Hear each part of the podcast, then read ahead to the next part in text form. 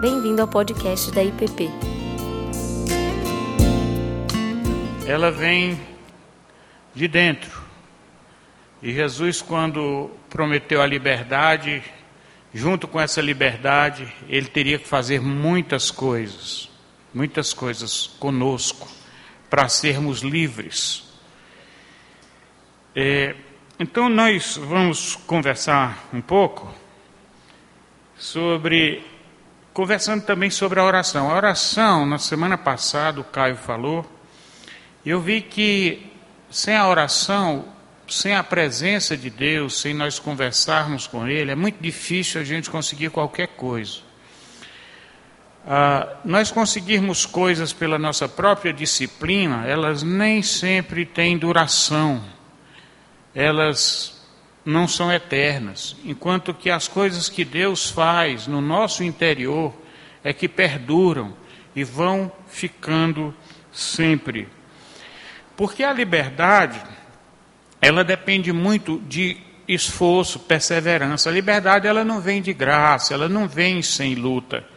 E quando nós queremos a liberdade, parece que nós somos puxados para baixo, como se fosse a gravidade sempre tem alguma coisa que nos puxa para a escravidão. Isso em vários aspectos, no aspecto seja de drogas, seja de dependências alimentares, seja de qualquer coisa, são vícios. É, e nós ficamos presos às nossas vontades. Nós pensamos que fazer as nossas vontades é, nos dá liberdade, e isso não é verdade. Muitas vezes a gente não quer fazer uma coisa, mas os nossos desejos, nossos apetites querem e a gente não dá conta de segurar e acabamos fazendo aquilo que não queremos fazer. E Paulo fala muito sobre isso. Jesus falou o seguinte: Jesus dizia, pois, aos judeus que criam nele: se vós permanecerdes na minha palavra, verdadeiramente sereis meus discípulos. E conhecereis a verdade, e a verdade vos libertará. Responderam-lhe: Somos descendência de Abraão e nunca servimos a ninguém. Como dizes tu, sereis livres? Respondeu-lhe Jesus: Em verdade, em verdade vos digo que todo aquele que comete pecado é servo do pecado. Ora, o servo não fica para sempre em casa, o filho fica para sempre. Se, pois, o filho vos libertar, verdadeiramente sereis livres. Então, nós vemos aí que os judeus estavam vendo liberdade como algo externo, como algo político, como algo dentro de uma sociedade. E Inclusive, um ditado latino antigo dizia assim: se vis passem parabellum, quer dizer, se você quer a paz, prepare a guerra. Então, se você está bem fortalecido, você garante que ninguém vai mexer com você e você fica em paz. Aí vem Jesus e mostra que a paz é exatamente o contrário: é você se desarmar, é você estar aberto a um monte de coisas, tanto ao que Deus está preparado para você, como ao próximo que para você ter a verdadeira paz, você não precisa se armar contra o seu próximo. É um erro a gente procurar a liberdade externa. A, a, essa liberdade externa, ela é falsa, ela é garantida com poder humano. Mas a liberdade interna, ela não depende. Ela, ela não depende do que está ao redor que nós vamos ver mais um pouco na frente. A, a escravidão está dentro de nós. Se nós formos livres de verdade no nosso interior, ninguém pode nos escravizar. Paulo, quando estava na cadeia, ele dizia que era livre. Não é a saúde que nos liberta. Não é ver ou ter todos os membros sadios. Não é. Quando Jesus fala de se o teu olho te faz pecar, arranca, joga fora, porque é melhor ir para o céu cego que, de um olho do que ir para o inferno com os dois. Né? Mesma coisa do braço. O que é que ele está mostrando? Ele está mostrando que o pecado é que escraviza. Então, qualquer coisa que faz você pecar, custe o que custar, ele tem que ser alijado, expulso da nossa vida, porque ele tira a nossa liberdade. E nós podemos estar cegos, podemos estar mancos, podemos estar pobres, podemos estar famintos, mas podemos ser livres mesmo assim. Nós temos um raciocínio né, em relação à, à liberdade e ao que devemos e o que não devemos fazer. Aquelas pessoas que resistem ao pecado, esse raciocínio de quem é obediente e honesto consigo mesmo, ele pensa da seguinte forma: devo fazer o que é certo, mesmo com grande sacrifício, isto é, negando a nós mesmos negando a si mesmo. E segundo, a disciplina de Deus é uma ajuda para que eu consiga obedecer. Ela é mais uma demonstração do amor de Deus.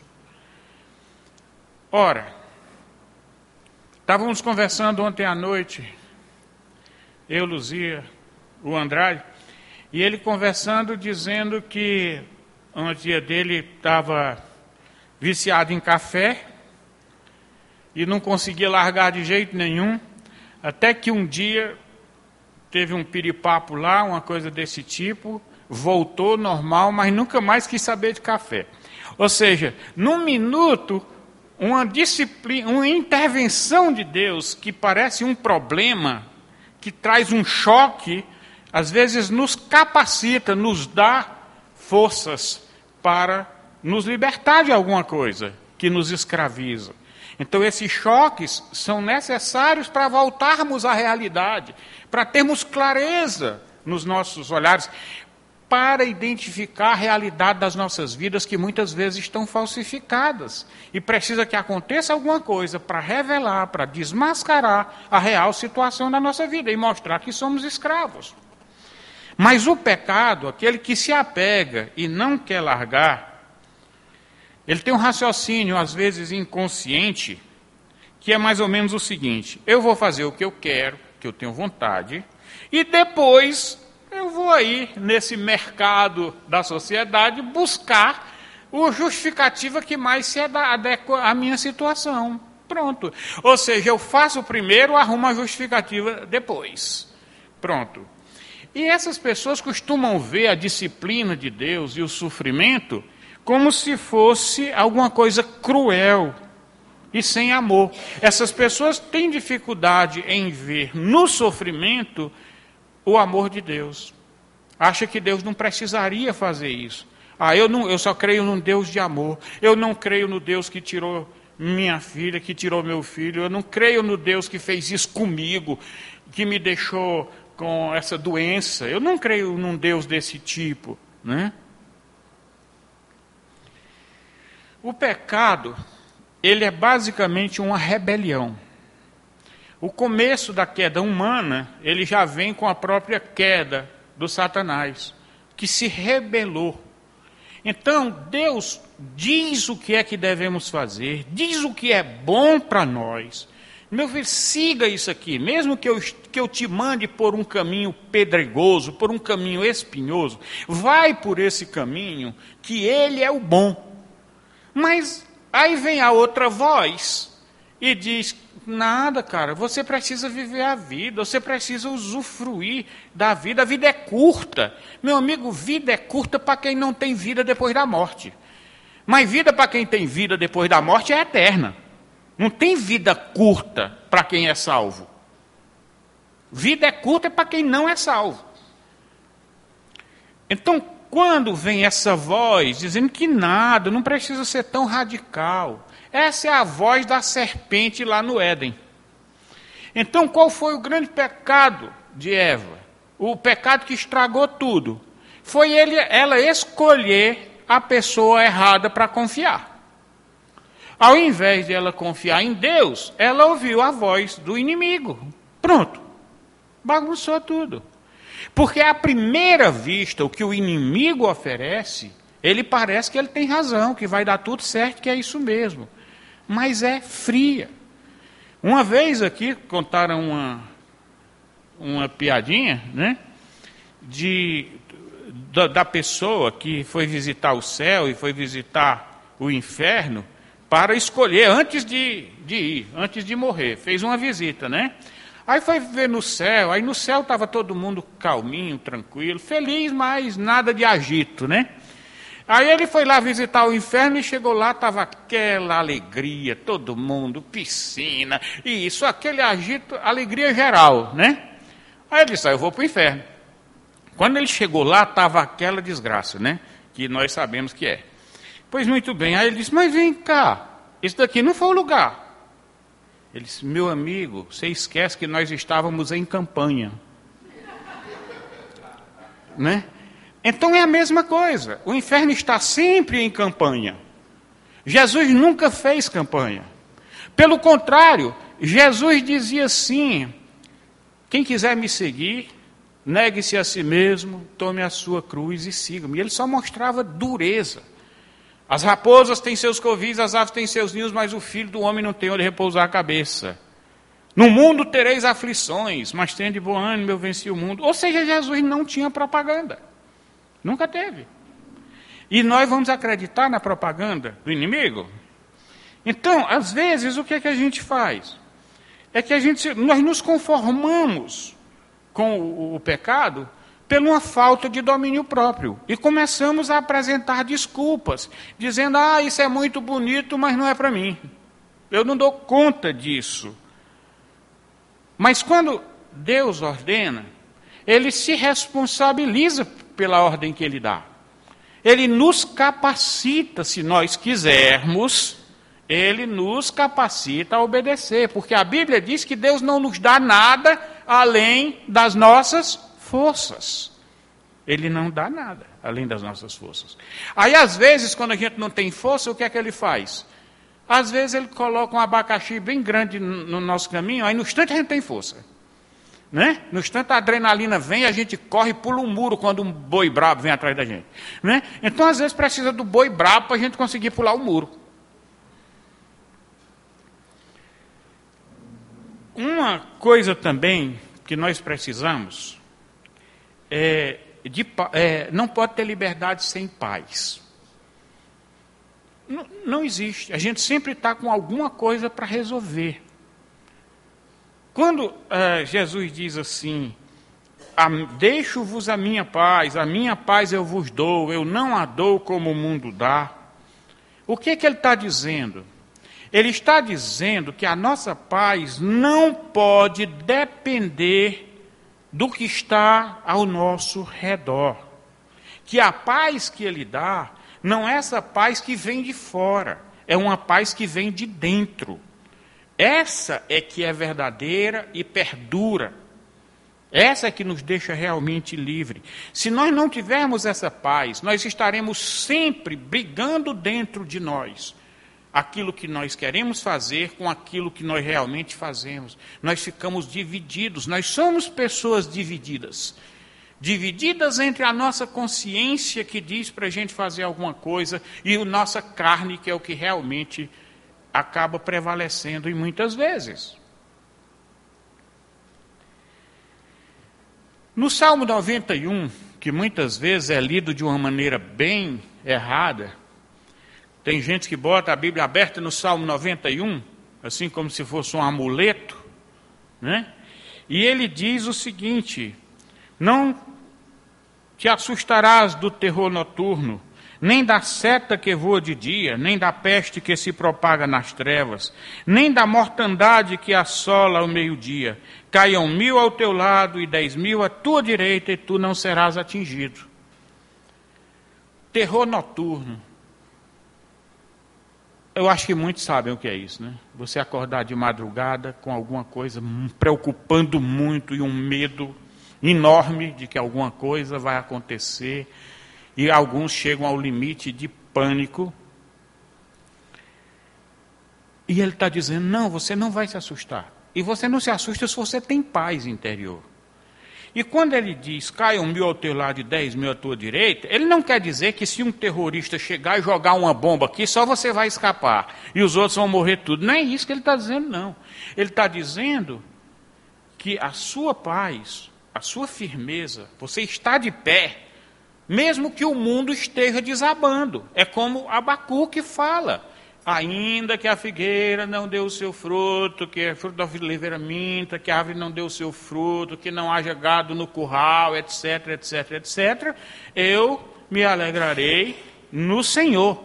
Então Abacuque mostra bem que essa paz, que essa defesa, ela não depende do nosso contexto. Medo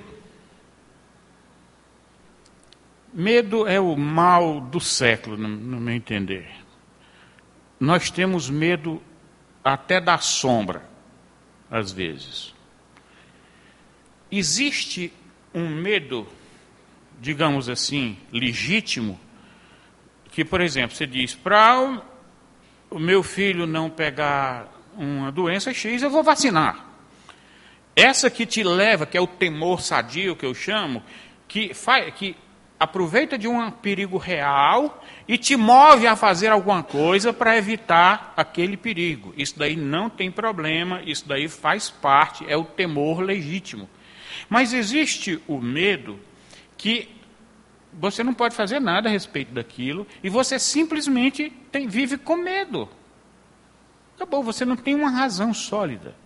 Eu gosto sempre de dizer que se 1% dos nossos medos se concretizassem, nós estaríamos destruídos. Quase tudo que a gente tem medo acaba não acontecendo. Mas o nosso medo é irracional. É uma coisa doente. E que nos tira a coragem, e que nos tira a fé, e que nos tira a paz. A Bíblia diz que o, perfeito amor lança fora o medo. Por quê? Porque o perfeito amor, ele não se incomoda de morrer, porque ele morre pelo outro se for preciso. Se ele ama a Deus, ele confia e tudo, para ele tanto faz o que vai acontecer. Você sabe de uma coisa? Quem tem, tem medo.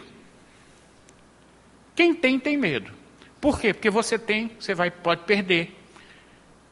Então, o mal, às vezes, de pessoas que, ricas que não sabem viver com a riqueza para Deus, é que passa a vida para ganhar riqueza e passa o resto da vida para tentar não perder. Então, a última coisa que ela consegue fazer é que aquela riqueza realmente dê felicidade para ela. Que dê a liberdade que ela tanto desejou. Então ela vive escrava daquilo que ela tanto almejou. Ela buscou e procurou o seu próprio algoz.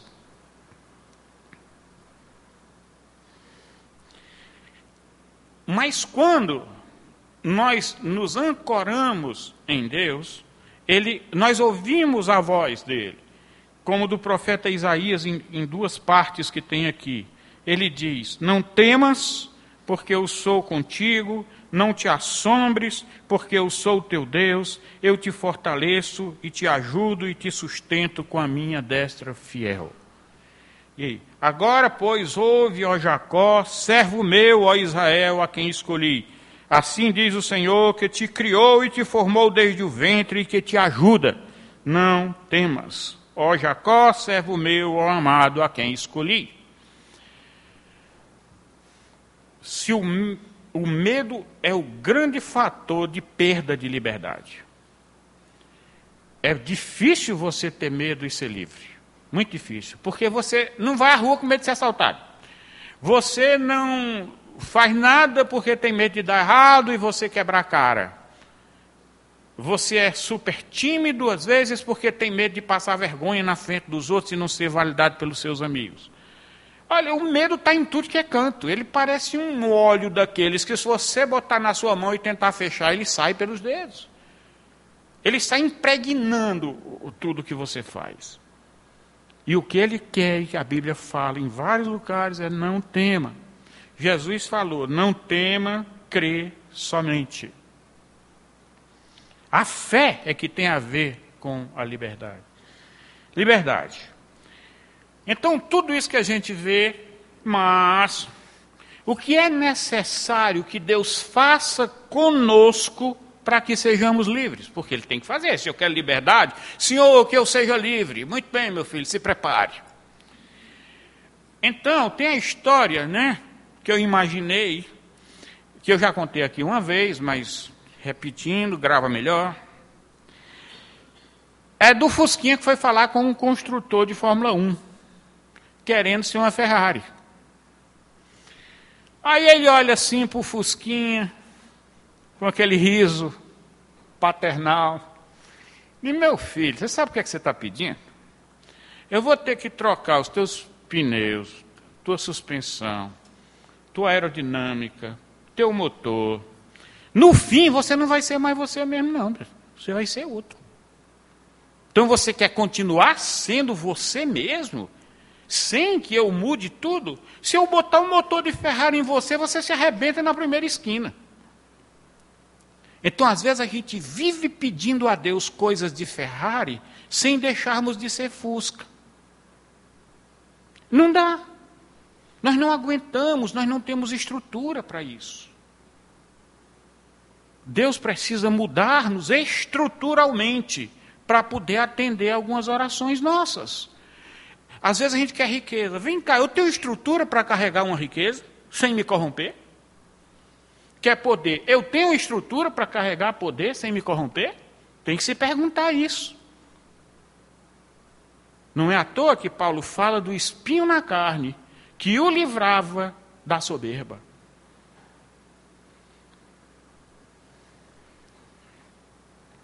Precisamos responder e saber para nós mesmos algumas coisas sobre liberdade.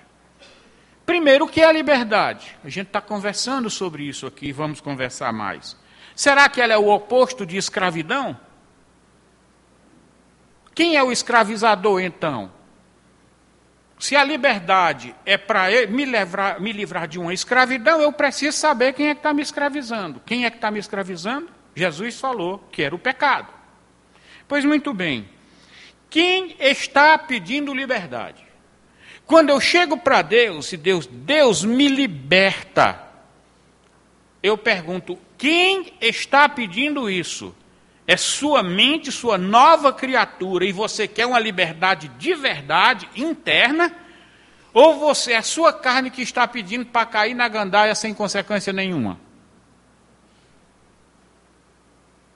Às vezes nós pedimos a Deus não a liberdade verdadeira, mas nós pedimos que Ele nos livre das consequências dos atos que nos impõem a escravidão. É isso que a gente está pedindo e a gente não reconhece.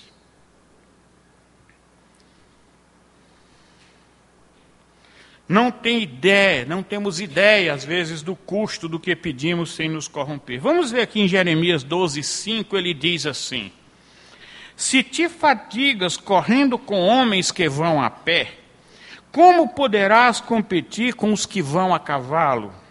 Se em terra de paz não te sentes seguro, que farás na floresta do Jordão? Deus falou isso para Jeremias quando Jeremias chegou para ele reclamando da corrupção do povo. Ele disse: Jeremias, você não viu nada ainda. Cara, você se incomoda com essa corrupção que você está vendo no povo? É isso? Pois deixa eu te dizer uma coisa, Jeremias: os teus próprios irmãos maquinam contra você. Ou seja, a coisa é pior do que o que você pensa. E diz: se você não dá conta nem desse sofrimentozinho que você está vendo aí, meu amigo, o que vem pela frente é bem pior. É como se você não aguenta nem andar com os que vão a pé. Na hora que o negócio acelerar e vier com velocidade de cavalos, como é que você vai acompanhar esse sofrimento? Mesma coisa. No dia a dia, no nosso batente, nós não, demos, não damos conta de um monte de coisas. Aí, de repente, a gente fica pedindo a Deus coisas que vão aumentar em muito esse peso e as nossas preocupações. Se eu não dou conta do normal, como é que eu vou dar conta do que eu estou pedindo a Deus? Olha, eu já me coloquei, porque às vezes quando eu fico pensando que eu vou falar alguma coisa para alguém, eu tento me colocar na situação para ver como é que seria a situação. na situação de como seria se eu fosse um, um, milionário. E o que é que eu iria fazer com esse treco sem me corromper, sem ficar soberbo, sem querer ser Deus, sem querer dominar sobre a vida dos outros. O que é que eu iria fazer com esses recursos? Seria um grande fardo. Só poderia ser levado se fosse no sentido de missão como alguém que é despenseiro de Deus e usa esses recursos para coisas boas. E isso significa o quê? Trabalho, serviço, preocupação. Vai, quanto tempo sobraria para eu usufruir desses recursos? Meu amigo, o que eu preciso para usufruir mesmo já dá no meu salário. Para o que eu preciso usufruir, não para o que minha mente carnal quer usufruir.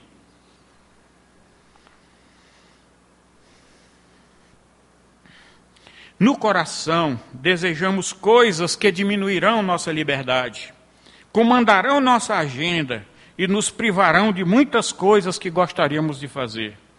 Poderes terrenos aumentam o poder da carne e demanda mais poder espiritual para domá-los.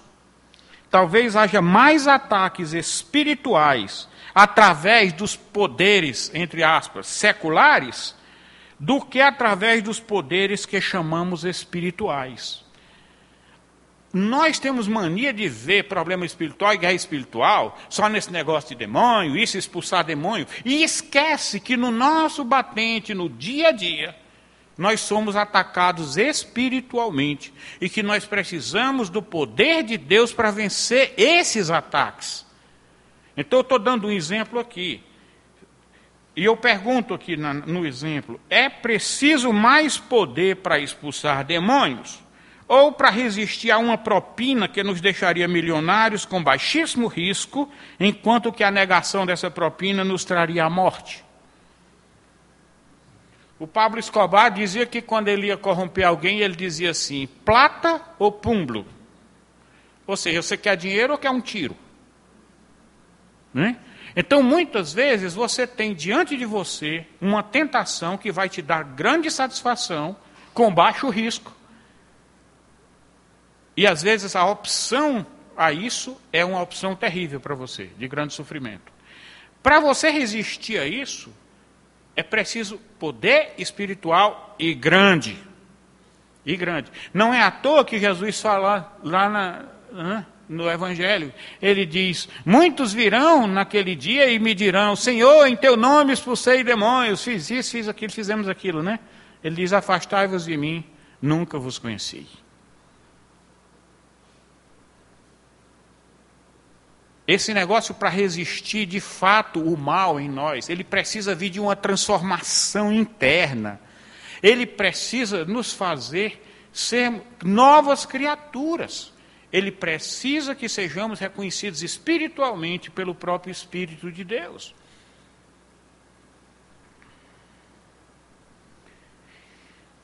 Eu vejo, vamos tratar de dois tipos de liberdade aqui. Um é uma liberdade legal. Pronto, Jesus morreu na cruz, pagou o preço.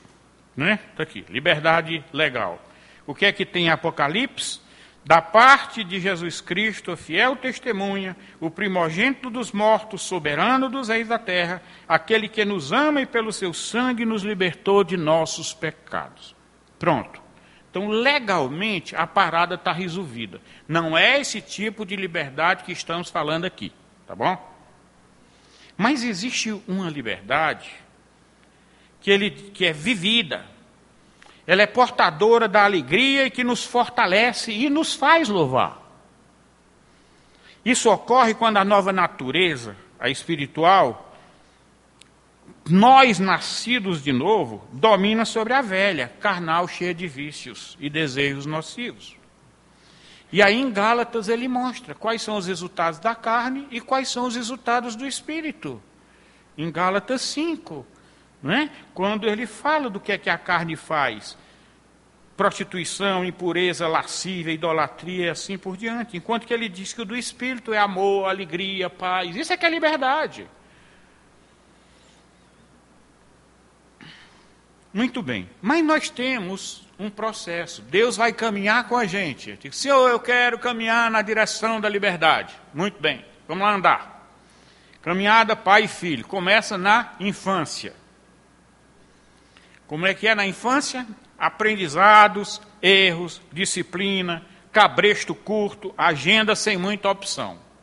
Ou seja, uma criança pequena, ela tem um nível de escolha muito pequeno. Os pais definem a grande parte da agenda dela.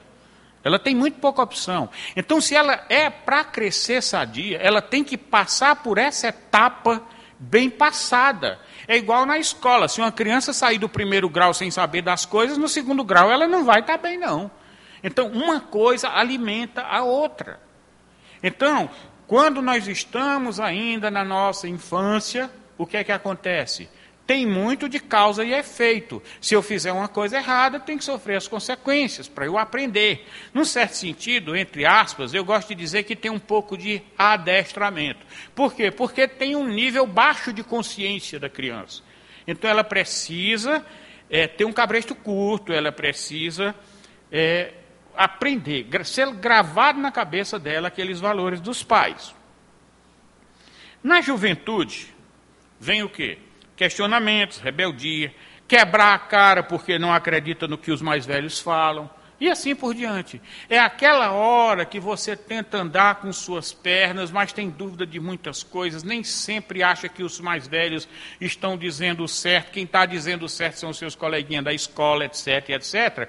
E é a hora que muitas vezes os pais ficam descabelados de medo do que, é que vai acontecer com seus adolescentes, etc mas que eles têm que quebrar a cara em algumas coisas. As escolhas. Claro que Deus, muitas vezes, ele protege a gente e ele não deixa que a gente quebra a cara além do limite, além do que é que não tem retorno, mas mais para o aprendizado. Aí vai passar para a maturidade.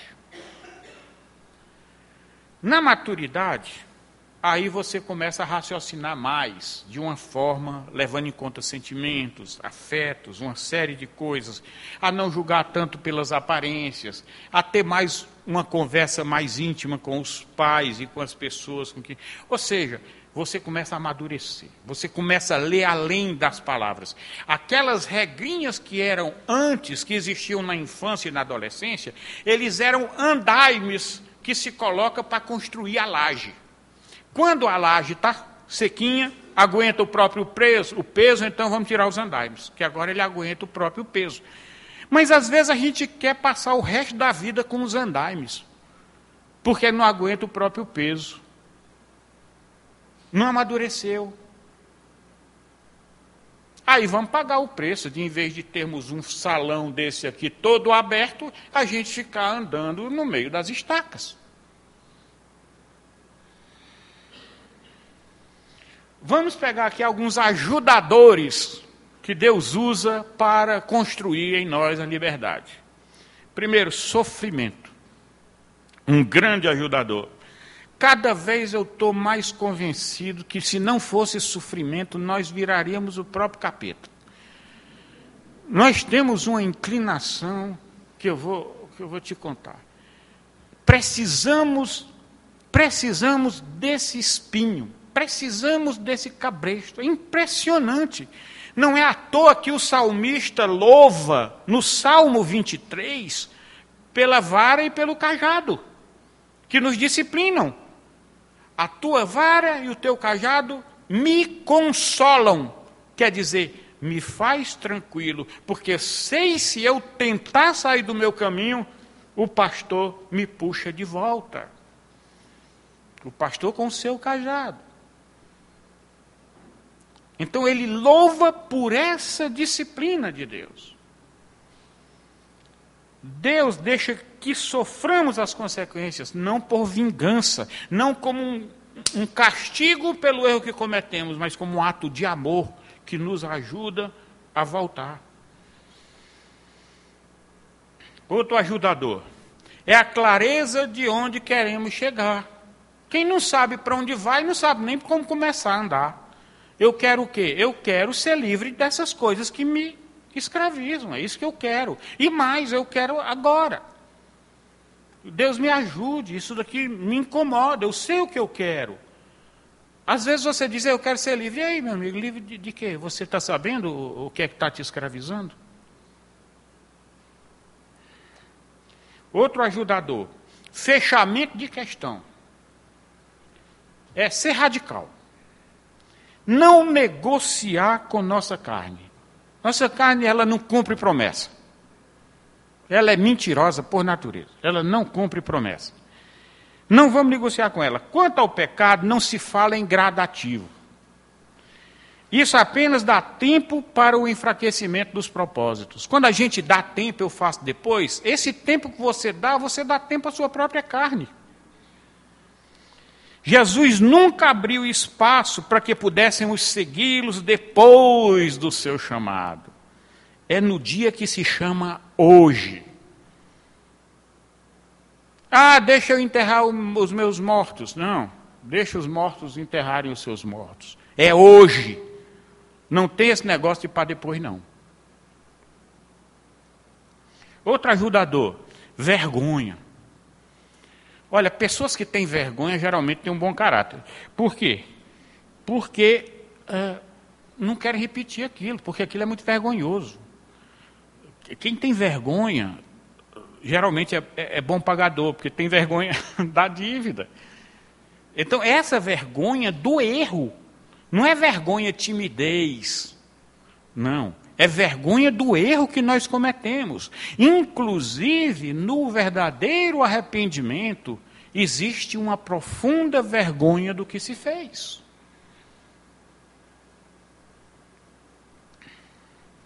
Não é à toa que o povo dizia, crie vergonha na cara. Por quê? Porque muda a pessoa, vergonha, não é? O ajudador grande aqui também é se eu amo a Deus. Porque se eu amo a Deus de verdade, e eu me lembro de como Ele olha para mim quando eu estou fazendo as coisas erradas, aquilo é um freio enorme. Porque se eu amo muito uma pessoa, e eu vejo o sofrimento dela quando me vê fazendo alguma coisa errada, eu vou fazer tudo para não fazer aquilo de novo. Eu fazer, porque eu não quero fazer sofrer a pessoa que eu amo. Isso, você, isso é qualquer. No nosso convívio a gente faz isso. Grandes inimigos. Dívidas. Estou falando dívida de dinheiro, não, pessoal. Dívidas no sentido de você ficar preso às pessoas por algo não legítimo e que te puxa para o erro. Então, só como exemplo aí, né? Alguém nos faz um grande favor, tira a gente de uma grande enrascada, e aí chega uma hora que ele me pede algo que não é ético. E aí, como é que você vai fazer? Tem coisas que são bem delicadas, porque você deve muito àquela pessoa. Então, essas dívidas, a gente, é, por isso que a Bíblia diz: não, a ninguém fiqueis devendo nada, exceto o amor. Porque realmente, tudo que a gente tem que fazer pelas pessoas é amar. E esse amar é incondicional, ele não é contábil, ele não pede nada em troca. Esses atos que geram dívidas não são atos de amor. Mas a dívida do coração é dívida de amor, não é dívida contábil. Outro inimigo, progressividade. Ah, eu vou fazendo isso aqui aos poucos, gradativamente. O tempo vai tirando a nossa disposição de mudar. Outro, essa vergonha aqui é outro tipo de vergonha, é uma sem vergonhice. É o seguinte: a, a vergonha dos companheiros de escravidão. Ou seja, você vive com a turma patota da gandaia e sabe que se você sair daquilo dali, você vai ser rejeitado, você vai, né, você vai perder uma validação, que é a validação que você tem naquele momento, que são seus amigos. Então, você não saber dizer não para essas pessoas, elas dificultam muito qualquer processo de liberdade. Outro inimigo, falta de definição, o que devo fazer, como fazer. Nós temos que ser firmes nos nossos propósitos. Outro inimigo, falta de consciência da gravidade da situação. Às vezes a gente não considera o nosso problema sério, porque a gente diz todo mundo tem, todo mundo faz. Aí acha que não é sério. Ou, pelo menos, faz de conta que não é sério, porque no interior, no íntimo, sabe que é. Então, quando eu não tenho consciência de que aquelas coisas na minha vida estão me escravizando, como é que eu vou lutar contra elas, se eu não tenho consciência de que elas me escravizam? Somos tentados a deixar para lá, por menos. E agora um inimigo que é inimigo de tudo na nossa vida. Procrastinação. O que é procrastinação? Você sempre está empurrando para frente. Sempre empurrando para frente. Amanhã eu faço, no próximo ano eu faço. Procrastinação em tudo na vida, na vida profissional. É uma das grandes fontes de conflitos no lar, inclusive, e nos relacionamentos, porque um já fica perdendo a paciência com o outro, e aí acaba não aguentando mais esperar e vai e faz porque o outro não faz, você vai e faz. Aí o outro fica com raiva porque diz, mas eu ia fazer, mas quando que você ia fazer? Né? Você não faz nunca. Você se propõe a fazer alguma coisa na sua vida e nunca vai, nunca chega lá, porque fica empurrando e fica acumulando os problemas e acumulando. É como trabalho de escola. Eu me lembro na, escola, quando nas férias do meio do ano, a gente tinha que fazer um trabalho para trazer no segundo semestre, né? E eu passava as férias todinhas sofrendo, me lembrando daquele trabalho, em vez de fazer logo. Chegava nos últimos dias das férias, eu tinha que fazer de qualquer jeito, fazia correndo, claro, mal feito, né? E de besta, porque se eu fizesse no começo, as coisas já estariam na minha cabeça, mais fresquinha, teria sido feito com mais calma, mais bem feito, e eu passaria as férias livres. Então a gente fica infernizando a nossa vida com situações pendentes não resolvidas. Então, isso nos escraviza pra caramba também. E agora, pessoal, só para a gente encerrar e, e abrir para quem quiser fazer alguma pergunta, essa questão da boa vontade. Os que querem realmente essa liberdade de obedecer a Deus e ser capaz de dominar essas inclinações da carne, vão receber a ajuda do Espírito. A liberdade, ela vai se mostrando devagarzinho e gerando seus frutos. E vamos achar cada vez mais capacidade de fazer o que é certo.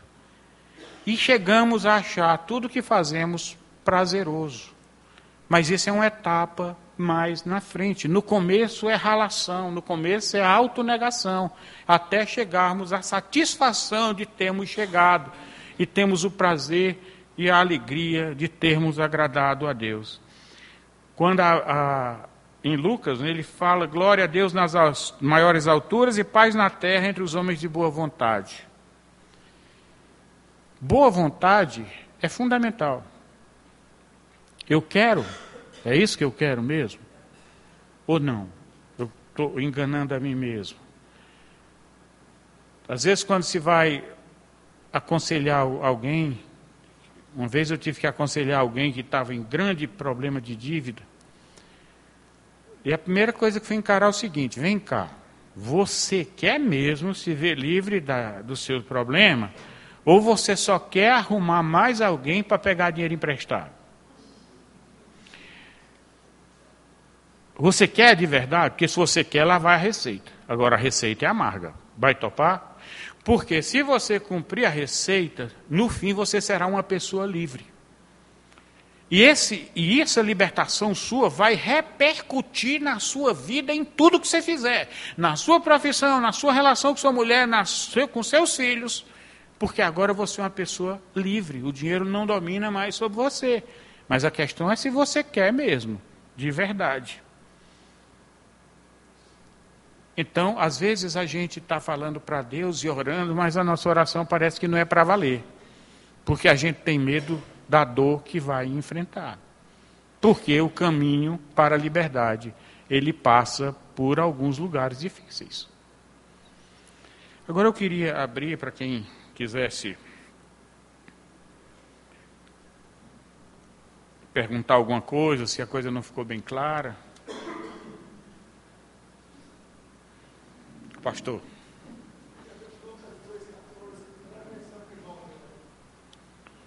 Eu não estou não tô com ela aqui. Eu acho que era. Mas é porque tem outros versículos, né? Tem outros versículos de outros evangelhos que dizem e boa vontade de Deus para com os homens. Não é isso? Interessante que tem três afirmações sobre esse ponto.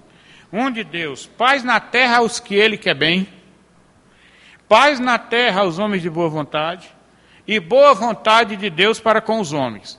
Aí eu digo, ó, vem cá, qual dos três que é correto? Você encontra os três numa questão só. Pessoas de boa vontade, Deus quer bem. E Deus tem boa vontade para com os homens. Então, esses três fecham num ponto só, que é a boa vontade. Não, não. Isso é uma questão mais interna, não é de legião.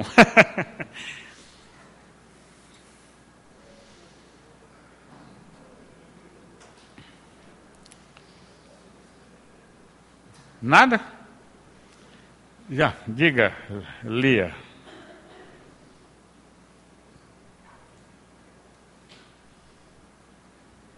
É, sobre essa, essa coisa de fazer, de ser radical, né? Fazer a mudança radical, que às vezes é mais fácil. Queria só dar um, um, um, outro, um contraponto, assim, que eu acho que isso é realmente é, é um, é um caminho, mas a, a, a, mudança gradativa também pode ser um caminho dependendo da situação. Uhum. Então, por exemplo, assim, no caso, às vezes para algumas pessoas que precisam emagrecer, às vezes cortar o açúcar completamente é mais fácil, porque ela não vai ficar na dúvida. Ah, isso eu como, isso eu não como, uhum. ela vai saber. É açúcar eu não como, então às vezes é um caminho. Mas eu lembro uma vez que eu dei uma entrevista sobre sustentabilidade, separação de lixo, essas coisas. E aí a, a repórter perguntou assim, que conselho que eu dava para as pessoas que quisessem começar uma vida mais sustentável em casa, né? E a, a, minha, o meu conselho foi começar aos poucos, porque muitas vezes as pessoas se desanimam, falando assim: ah, eu nunca vou conseguir fazer tudo isso. É separar lixo, fazer compostagem, levar os remédios para descartar na farmácia, levar o óleo para descartar não sei aonde é, reciclar água do banho, já que eu não consigo fazer tudo isso, eu não vou fazer uhum. nada. Uhum. Então, acho que é a mesma coisa. Já que eu não consigo ser um santo, eu vou enfiar logo o pé na jaca. Então, assim, começa, faz uma lixeira de orgânico, uma lixeira de seco. Depois que você dominar aquilo, que a sua rotina se acostumar àquilo, aí você vai dando o próximo passo. É, muito bom. Essa pergunta é, é boa, boa para esclarecer. Quando eu falo em ser radical e não deixar para depois. Não adianta, por exemplo, um jogo de futebol tem 90 minutos, não adianta você querer fazer em 10. Ele, ele tem as suas regras, tudo tem suas regras. É, mas só que a sua decisão é que tem que ser radical e não pode esperar. E não pode ser deixada para depois. Cada decisão que você tomar, é claro que os passos vão obedecer à dinâmica do processo. Por exemplo, você está muito endividado. Conversa com alguém, faz um plano, um projeto de dizer: eu vou me ver livre disso. A pessoa chega para você e diz: é possível. Como é que é possível? Por etapas. Quais são as etapas? Você começa fazendo isso, isso, isso, isso. Dentro de dois ou três anos você vai conseguir estar tá livre disso. Muito bem. Mas foram definidos os passos e a pessoa já começou a andar. Ele não pode ficar adiando, é disso, tá bom, eu vou continuar gastando, mas daqui a dois meses eu vou começar a economizar. Entendeu? É nesse sentido que eu falo. É não ficar esperando o passo que você tem que dar hoje. Se você tem que dar dez passos, você dá dez passos. Se for um passo por mês, vai, vão ser dez meses. Mas você tem que dar o primeiro passo nesse mês. Você não tem que esperar dois meses para dar o, o passo. Diga, Luzia. Você ah, não, se levantou a mão, está certo. Mais alguém? Então tá bom, meus irmãos. Então, Deus abençoe e nos ajude a procurar a liberdade de todo o coração.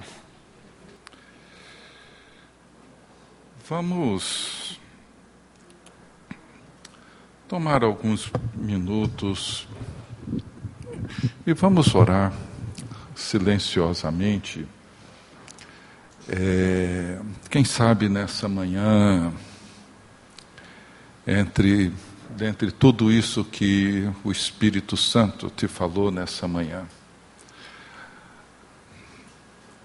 pegue alguma uma palavra, uma expressão, alguma coisa que você ouviu e que sobressaiu, que destacou, que chamou mais a sua atenção. Tome apenas isso e coloque diante de Deus sua vida e aquilo que você precisa fazer. Algum passo que precisa ser dado. Invoque a graça de Deus, poder do Espírito, para que o fruto do Espírito se evidencie na sua vida. E a evidência do pecado, da carne, da desobediência, seja resolvido, exorcizado, tirado da sua vida. E ore. Que você, essa semana, possa, no seu trabalho ou em casa, demonstrar alguma coisa a mais, um passo a mais, dessa nova liberdade que temos em Cristo. Você acabou de ouvir o podcast da IPP. Para saber mais, acesse nossa página em www.ippdf.com.br.